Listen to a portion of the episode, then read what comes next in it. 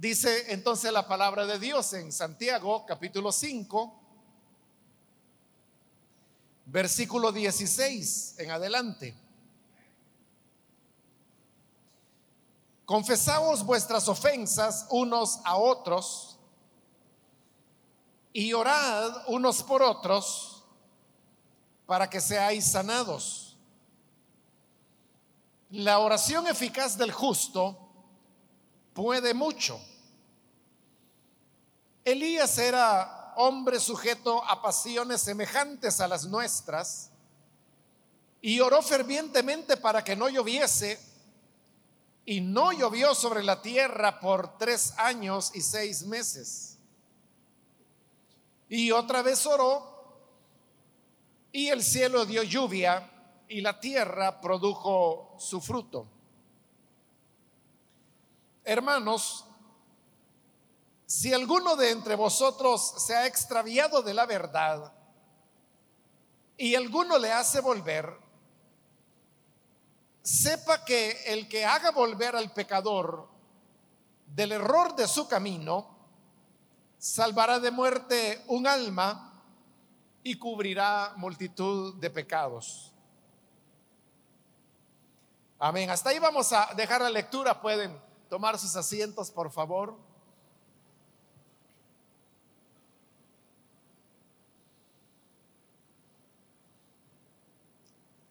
Hermanos, como dije, estamos ya con los versículos finales de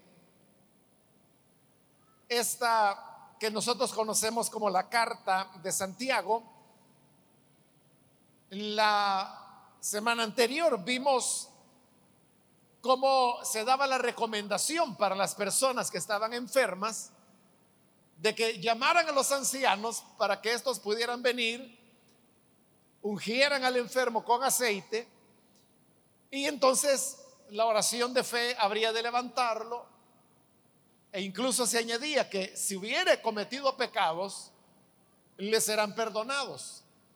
Siempre en relación a eso es que el versículo 16 que hoy hemos leído continúa el tema diciendo, confesaos vuestras ofensas unos a otros y orad unos por otros para que seáis sanados. Como digo, este versículo está relacionado con lo que el 15 dice y que lo cubrimos la vez anterior. Y es de que los ancianos al llegar para orar por el enfermo y ungirlo con aceite, el Señor habría de, de levantarlo, es decir, le daría la salud y también se decía que si hubiere cometido pecados le serán perdonados. Pero ya explicábamos que eso del perdón de pecados no se daba de una manera automática, sino que la persona enferma, precisamente porque recibía la visita de los ancianos, quienes oraban por él y le ungían con aceite, es donde él podía por esas mismas circunstancias, realizar un examen de conciencia y entonces reconocer que probablemente la causa de su enfermedad fuera algún pecado cometido. Como le dije la vez anterior, no significa que toda enfermedad es porque se ha cometido pecado, no es así. A veces puede ser así, otras veces no. Pero existe esa posibilidad. Si ese fuera el caso, esa misma oración de los ancianos era una oportunidad para que la persona pudiera reconocer cuál era su falta y de esa manera en la oración de los ancianos no solo se oraba por su salud, con lo cual la persona era sanada, sino que también se oraba por esa falta que pudiera ser era la que había provocado la enfermedad. Y a eso se refiere cuando dice que si hubiere pecado, le será perdonado. Pero como le dije, no ocurre automáticamente, debe haber una confesión. Y hablando de esa confesión, es que hoy en el versículo 16, donde hemos iniciado la lectura, vuelvo a leer, es donde dice, confesaos vuestras ofensas unos a otros y orad unos por otros para que seáis sanados. Este versículo es una de las bases, la base principal diría yo, que utiliza la Iglesia Católica para justificar el tema de la confesión que se da dentro del rito católico. Si usted nunca ha ido a una iglesia católica, déjeme contarle que dentro de estos edificios ellos tienen un altar. No es un púlpito, esto es un púlpito. Ellos lo que tienen es un altar que está al frente de la iglesia. Pero a los costados existe lo que se llama los confesionarios. Dependiendo del tamaño de la iglesia, puede ser que una iglesia tenga un solo confesionario o tenga dos, uno a cada lado, o tenga cuatro, dos a cada lado, y así. Y también depende de cuántas personas asisten a esa iglesia.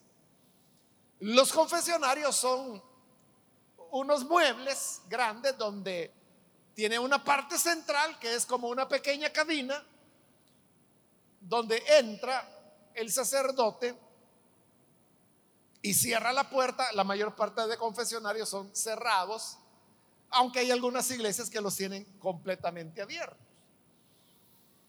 Y luego a los lados de cada una de estas pequeñas cabinas donde el sacerdote se encuentra, hay como otros dos gabinetes, diría, un poco más pequeños, que es donde los católicos llegan, se arrodillan y le confiesan al sacerdote los pecados. El, sacerdote los escucha y habiéndoles escuchado les coloca una penitencia la cual casi siempre tiene que ver con rezar algunas Aves Marías, algún Padre Nuestro. Rara vez le van a pedir que ore un credo o haga otra cosa. Normalmente es rezar cierta cantidad de oraciones que se repiten. Y luego el sacerdote viene y le da a, la persona que ha llegado a confesar sus pecados eh, eh, el perdón. Porque ellos se basan en el hecho de que Él es un sacerdote. Y como sacerdote, Él es un representante de Cristo. Por lo tanto, a nombre de Cristo, está otorgándole la absolución de sus pecados a la persona que llegó a confesar. Bueno, esto es el rito de la confesión. Entonces el católico romano, de acuerdo a la enseñanza de la iglesia, eh, sale perdonado de su pecado, porque el sacerdote lo absolvió. La base para eso, como le digo, ellos tienen varias bases. Hay otros pasajes del Antiguo Testamento donde también se habla acerca de la importancia de confesar los pecados porque dentro del judaísmo también era una práctica que las personas se confesaban mutuamente los pecados.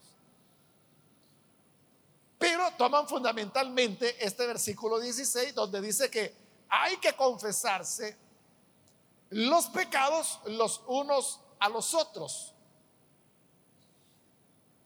Precisamente porque esta es la base que usa la Iglesia Católica es que los traductores, por ejemplo, en este caso yo estoy leyendo y usando la Reina Valera, estoy usando la revisión de 1960. Esta traducción la hizo Casiodoro de Reina y fue realizada durante el periodo de la Reforma. Casiodoro de Reina había abrazado las doctrinas reformadas. Y esa es una de las razones por las cuales él tomó las escrituras originales en hebreo y en griego para traducirlas al español, que era algo que la Iglesia Católica no hacía en esa época. Traducir la Biblia a un idioma común, para ellos era motivo de excomunión de la iglesia, que fue lo que ocurrió con Casiodoro de Reina. Entonces, cuando llegó al pasaje, realmente, hermanos, lo que el texto dice en el griego es confesaos vuestros pecados unos a otros. Pero usted puede ver que Casiodoro de Reina no tradujo pecados. Sí lo hizo en el versículo anterior, en el 15, porque ahí dice, si hubiere cometido pecados, le serán perdonados. Pero ya el 16 lo tradujo, confesados vuestras ofensas. No tradujo pecados, que es la palabra que aparece ahí. ¿Por qué no quiso él traducir pecados? Porque era como validar la enseñanza de la Iglesia Católica de que los fieles, como le llama el mismo catolicismo al católico, le confiesan sus pecados al sacerdote. Pero en realidad el texto, el original, está hablando de confesar pecados. Ahora, no tenemos, hermanos, por qué suavizar, ¿verdad? Eh, o matizar como lo hace, lo hizo Casiodoro cuando en lugar de pecados traduce ofensas, porque al traducir ofensas, entonces lo que está dando a entender es que lo que yo tengo que confesar a otra persona son las ofensas que yo le haya podido hacer. Es decir, quizás hablé en mal de una persona y eso provocó algún problema. Pero como yo fui el que hablé, entonces lo ofendí. Entonces es mi responsabilidad buscar a esa persona y decirle, hermano, vengo a pedirle perdón porque fíjese que yo lo ofendí a usted. ¿Se acuerda del chisme aquel? Ese yo lo inicié. Eso sería confesar una ofensa. Pero como le digo, lo que el pasaje dice realmente es pecados.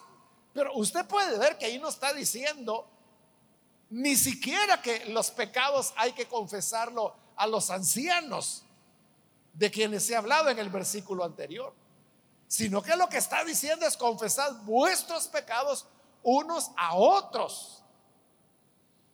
Es cierto, dice que hay que confesar los pecados, pero no dice que debe ser a un sacerdote. No dice ni siquiera a los ancianos que fueron mencionados en el versículo anterior, sino que es algo que los creyentes debemos hacer los unos con los otros.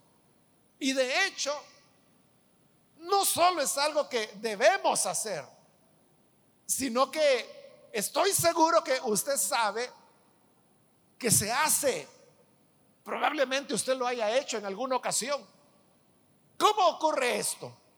Cuando un hermano o una hermana en una plática con usted viene y se sincera y le dice, hermano, mire, yo quiero que por favor ayúdeme a orar porque fíjese que yo tengo un problema y es que tengo este hábito pecaminoso. Ore por mí para que el Señor me ayude. O pudiera ser, hermano, ore por mí porque me siento mal porque fíjese que hice tal cosa que es un pecado. Entonces, cuando el creyente confiesa su pecado a otro creyente, o puede ser a otros, puede ser en una célula, por ejemplo, que alguien diga, hermanos, por favor, oren por mí porque le he fallado al Señor este día. Ahí no le está diciendo a uno, le está diciendo a las personas de la célula. Eso es de mucha ayuda. Por varias razones. Porque cuando usted le comunica a alguien más el pecado, eso es una confesión que usted está haciendo.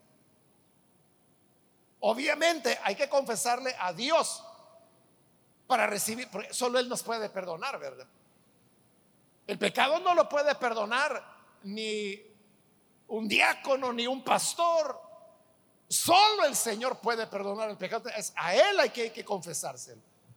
Entonces, ¿por qué dice hoy que hay que confesarnos los pecados los unos a los otros? Porque al hacerlo, le decía, en primer lugar, uno está haciendo una confesión completa. Y al hacerla, en el fondo, hermano, lo que uno está buscando es una ayuda. Que puede ser, como se la he descrito, solicitando oración, por favor, ore por mí porque tengo este problema. La otra persona no va, a orar, por usted si usted no le cuenta lo que está ocurriendo. Pero otra ayuda es que esa persona a quien usted le contó toma en serio su situación y entonces cada cierto tiempo puede estarle preguntando. Y puede decirle, oiga, hermano, ¿se recuerda de aquello que me contó? ¿Qué tal? ¿Cómo le va? ¿Cómo se siente ahora? Y si usted le dice, bueno, pues fíjese que es un problema que, yo lo tengo, yo lucho, por eso le pedí oración, pero fíjese que, que, todavía estoy en eso. Este hermano puede animarlo, darle consejos, darle sugerencias y decir, vamos a seguir orando. Dentro de un mes o dos meses le vuelve a preguntar, ¿qué tal, cómo va? Eso de estar pidiendo cuentas, rendición de cuentas se llama, ayuda a la persona porque sabe que de aquí a un tiempo le va a preguntar. Y lo ideal, claro, es que mencione algún tipo de progreso.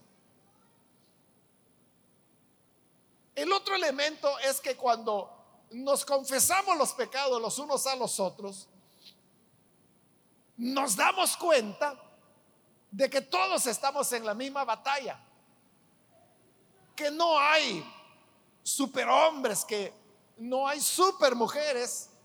Ya lo vamos a ver más adelante cuando va a hablar acerca de Elías, el cual era visto como superhombre dentro del judaísmo. Pero no existen. Entonces, cuando los creyentes se confiesan los pecados, están mostrando que, que son tan humanos como cualquiera. Entonces, el versículo no tiene nada que ver, hermanos, con confesionarios, ni con rezos, ni con absoluciones, sino que tiene que ver con esa labor o tarea que podríamos llamar terapéutica que los creyentes hacen cuando confiesan los unos a los otros sus pecados y oran los unos por los otros para que sean sanados. Recuerde, como le dije la semana anterior, que en el griego la misma palabra que se usa para salvar significa sanar. Por eso es que decía que la oración de fe salvará al enfermo. Porque para ellos salvar es lo mismo que sanar. Hoy es lo inverso. Porque hoy está diciendo, orad unos por otros para que seáis sanados. Pero eso también se puede entender como salvados, lo cual significaría salvados del pecado, perdonados de la situación que se confesó. ¿Cómo uno puede saber que eso será así? Porque añade la parte final del 16, la oración eficaz del justo puede mucho. Entonces la oración tiene una virtud y un poder que puede lograr muchas cosas y dentro de esas cosas que logra está el ser sanados cuando nos confesamos los unos a los otros nuestros pecados. Note que otra vez está hablando del justo. Dice la oración eficaz del justo. Pero ¿a quién es? A quien Santiago llama justo o los justos. Eso lo vimos hace poco cuando iniciábamos el, capítulo 5 donde está la diatriba contra los ricos opresores. Entonces, ¿quiénes eran los que condenaban al justo? Los ricos, ¿quiénes eran esos justos? Ahí lo dice. Son aquellos cuyos clamores han llegado hasta los oídos del Señor, que con engaño no les ha sido pagado su salario, quienes han sido condenados a muerte, han condenado al justo. ¿Cuál es el justo que ora y cuya oración puede mucho? Es ese justo, el mismo que se mencionó en el capítulo 1. Y por esa es la razón, como le explicaba cuando vimos la primera parte del capítulo 5, que a quien se le llamaba justo fue Jesús. En los evangelios, pero sobre todo en el libro de los Hechos, cuando los apóstoles hablaban del Señor, se referían a él llamándole el justo. Y por eso decíamos que el pueblo sufriente del Señor recibe el nombre de justo porque su Señor también sufrió. Es ese pueblo sufriente, el justo, que cuando ora, su oración puede mucho. Entonces son las personas menos favorecidas de la tierra, los más marginados, los que no tienen poder, los que no tienen influencia, los que no tienen dinero, los que incluso son opresionados, como lo vimos en los primeros versículos de este capítulo 5. Cuando ellos oran, como lo dijo Santiago, su clamor llega hasta el Señor y Él oye. Y por eso enseguida pasa a poner el ejemplo de Elías. Dice el versículo 17. Elías era hombre sujeto a pasiones semejantes a las nuestras. Para los judíos habían dos hombres que eran prominentes en su fe. Uno era Moisés, el dador de la ley, y el otro era Elías, al cual consideraban el más grande de todos los profetas. Por eso, recuerde usted que en el monte de la transfiguración, quienes aparecieron hablando con Jesús fueron Moisés y fueron Elías. Fue cuando Pedro dijo, hagamos tres enramadas. Una para ti, otra para Moisés, otra para Elías. Entonces, para ellos Elías, como le dije hace un momento, era como un super hombre, un super profeta. Pero hoy viene Santiago y dice, Elías era un hombre sujeto a pasiones semejantes a las nuestras. ¿A qué se refería él cuando hablaba de pasiones semejantes a las nuestras? Lo que él quiere decir es que él era tan humano como lo somos nosotros. Elías no tenía nada de superhombre ni de superprofeta. Él era un hombre que se cansaba, como vemos en el libro de Reyes que ocurrió, que tenía temor, como lo vemos en el libro primero de Reyes también. Era un hombre que se agotaba, perdía la esperanza. Incluso tuvo un periodo donde quiso morirse, le pedía a Dios que le quitara la vida. Daba la causa de Dios por perdida.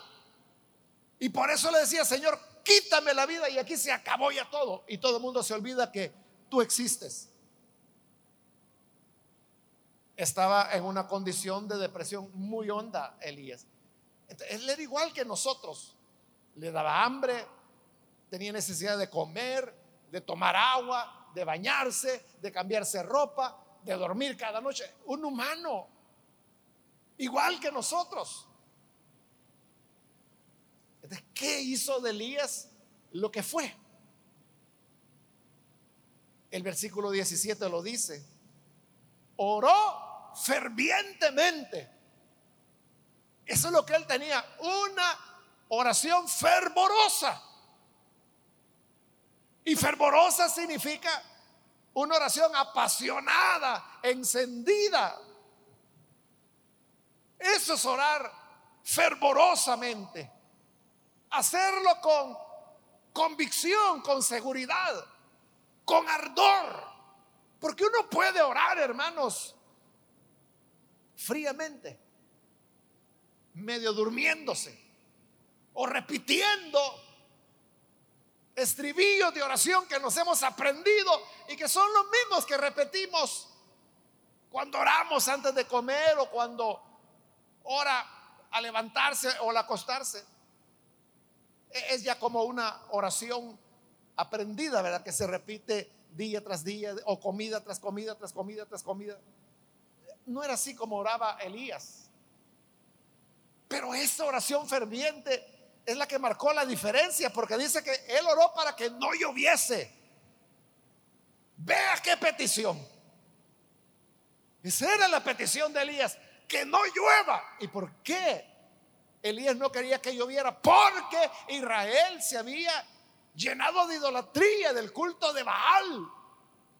El rey Acaz era un pagano que promovía el culto de Baal. Entonces él dijo, mira, a este rey, a esta gente, hay que ponerlos en cintura. Cierra los cielos, que no llueva. Y como la economía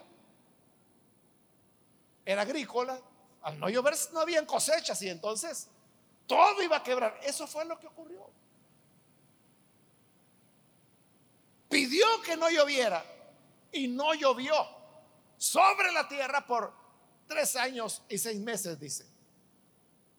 Pero piense eso, llegó el primer invierno y no llovió, no hubo invierno, no hubo cosecha. Segundo año, no hubo invierno, no hubo cosecha de nuevo. Tercer año, ni una gota de agua. Ya para entonces, no solo no habían cosechas, sino que ya casi no quedaba nada verde en el reino. Los ríos se habían secado. Y el rey mandaba a sus siervos para que caminaran y caminaran kilómetros para ver si en algún lugar encontraban algo de hierba verde que la trajeran para alimentar a su ganado. Es decir, Elías los tenía con la soga al cuello. Entonces es cuando Elías se presenta delante de Acab y Acab le dice, ajá, con que tú eres el que anda molestando a Israel. Y Elías dice, no, yo no soy quien lo molesta, eres tú con tus pecados y tus idolatrías. Pero esto lo vamos a resolver ahora, junta a los profetas de Baal. Y se reúnen, eran 400. Y le dice, bueno, aquí el Dios que responda con fuego del cielo, ese sea el verdadero Dios. Usted ya sabe la historia. Al final es el Señor el que consume el sacrificio de Elías en tanto que los sacerdotes de Baal nunca tuvieron ni una chispita. Entonces el pueblo dijo, el Señor es Dios. Entonces dijo Elías, si el Señor es Dios, agarren a todos estos sacerdotes mentirosos y los degolló a todos. Y entonces dijo, hoy va a llover. Versículo 18. Y otra vez oró y el cielo dio lluvia y la tierra produjo su fruto. Pero se recuerda cómo fue esa segunda oración para que lloviera.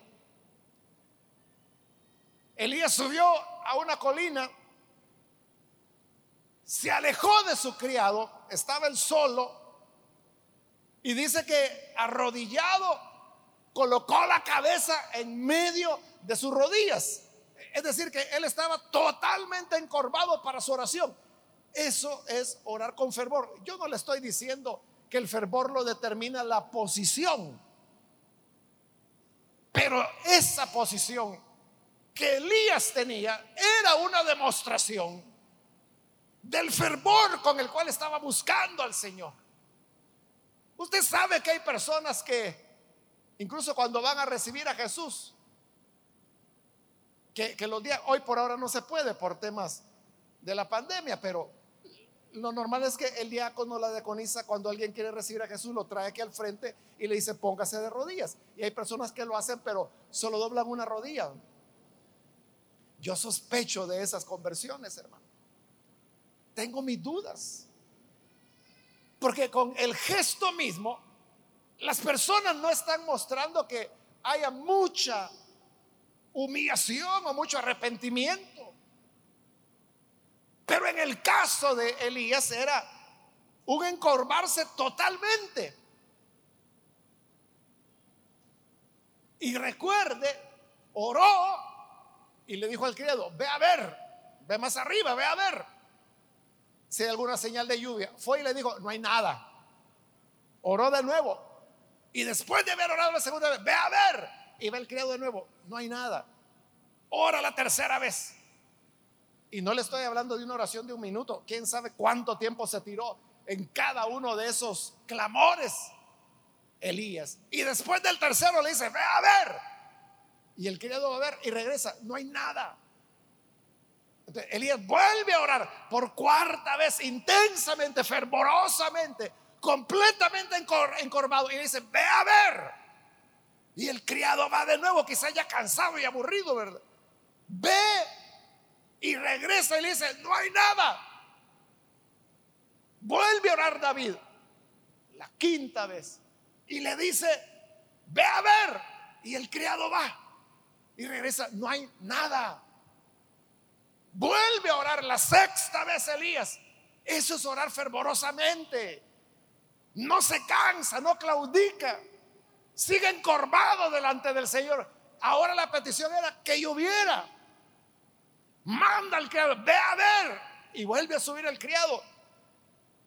Y le dice, no hay nada. Pues vuelve a orar David, Elías, de nuevo con todo ese fervor. Y después de orar la séptima vez, ve a ver. Y vuelve a subir el criado, ya hastiado, ¿verdad? De estar echando tanto viaje. Y le dice, ya te dije que no hay, cuando vean los lejitos, una nube. Y dice el libro de Reyes que era una nube del tamaño de una mano. Mire, ¿cómo hizo ese hombre para verla? Así, mire, el tamaño de una mano. Era una nubecita insignificante, pero la vio y bajó y le dijo, Elías, hay una nube, pero chiquitita, es del tamaño de una mano. Ya estuvo, le dijo. Ve a decirle al rey que corra porque si no, lo va a alcanzar el aguacero. Y le va a decir al rey, corre porque el aguacero viene y te va a alcanzar. Y el rey dijo, ¿qué aguacero? Si hace más de tres años que no llueve. Hermano, al rato venía la tempestad. Y dice la escritura que Elías se amarró bien su, su vestidura y comenzó a correr. Y aunque el rey iba en su carruaje tirado por caballos, Elías le sobrepasó. Elías iba, hermano, corriendo, pero con todo. Y como un bólido pasa al lado del rey y llegó antes que él al palacio. Cuando el rey llega, Elías le dijo, te dije que te apuraras, mira, hoy todo empapado venís. Esa es la oración fervorosa, que puede mucho. Entonces, la clave, hermanos, está en orar, que usted ore, porque usted es el justo, cuyos clamores llegan hasta los oídos del Señor. Amén.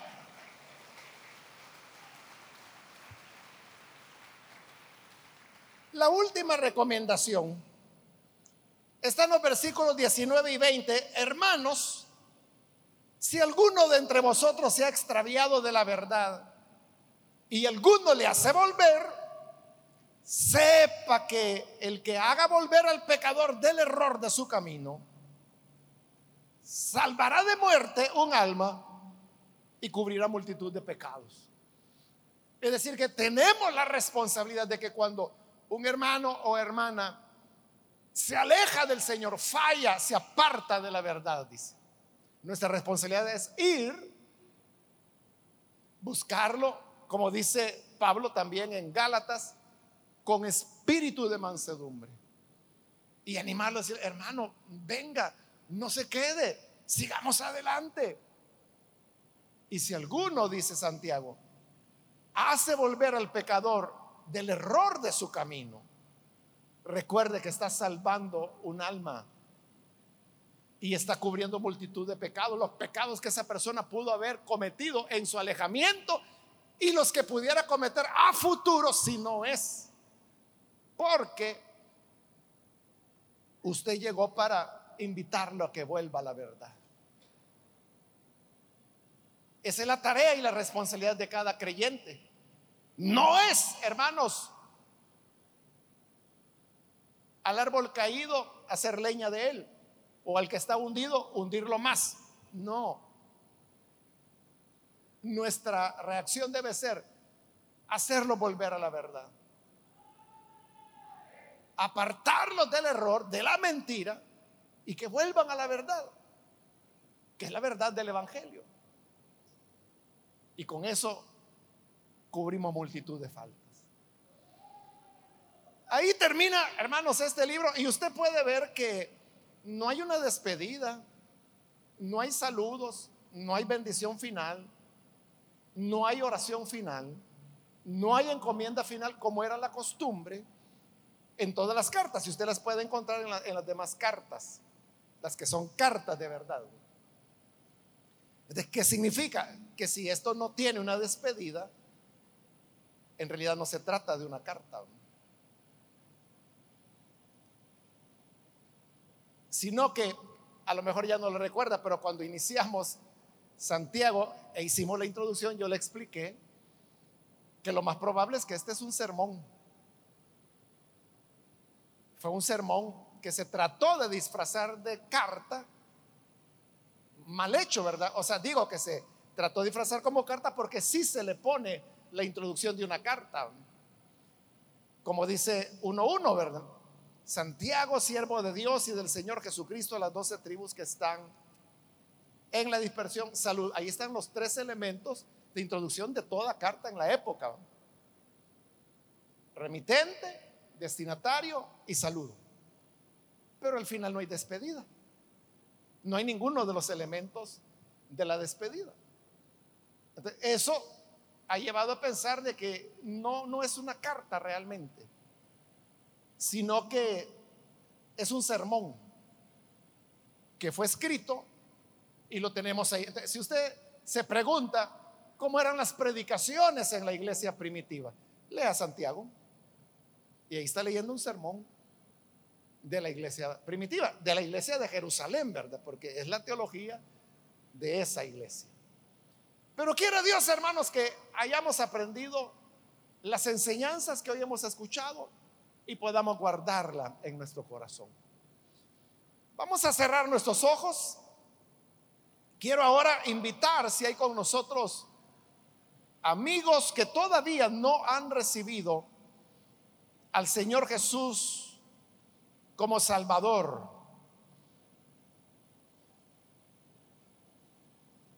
Pero ahora usted ha escuchado de la importancia de reconocer los pecados, porque quien encubre sus pecados no prospera, dice la Biblia.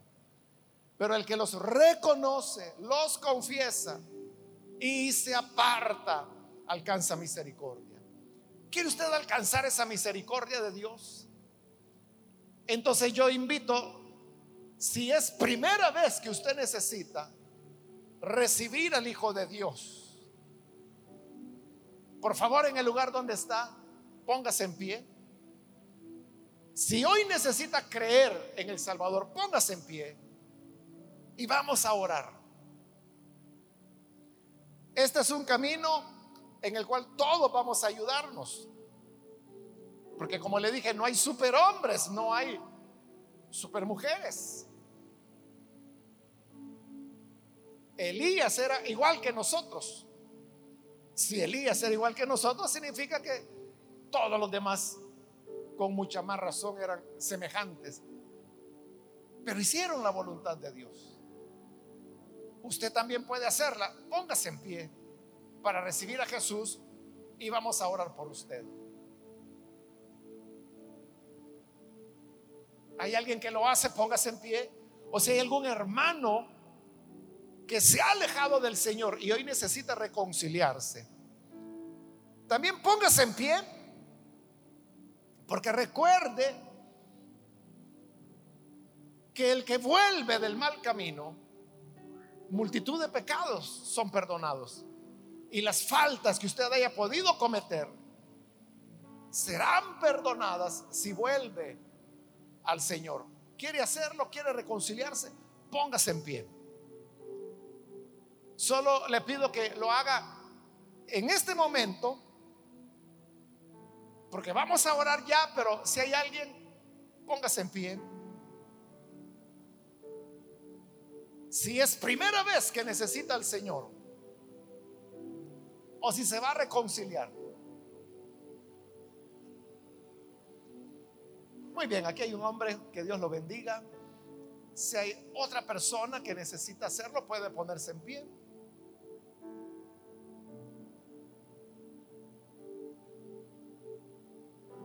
¿Hay alguien más? No deje escapar este momento. Póngase en pie y vamos a orar por usted.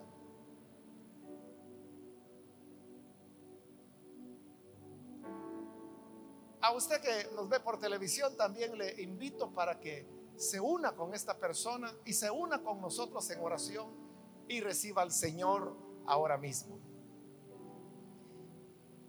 Padre, gracias te damos porque tú eres lleno de bondad y misericordia.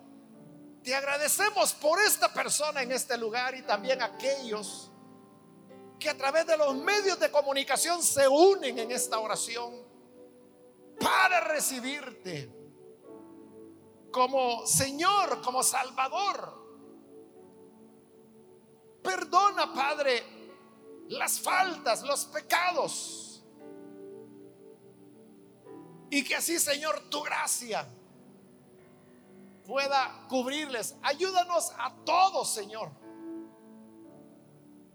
Para que siempre oremos fervorosamente, pues esa oración puede mucha. Puede mucho. Ayúdanos también a confesarnos los unos a los otros nuestros pecados y así ser mutuamente edificados, mutuamente ayudados hasta llegar a alcanzar la meta que nos has propuesto cuando finalmente te veremos cara a cara. Es nuestra petición en el nombre de Jesús nuestro Señor. Amén y amén.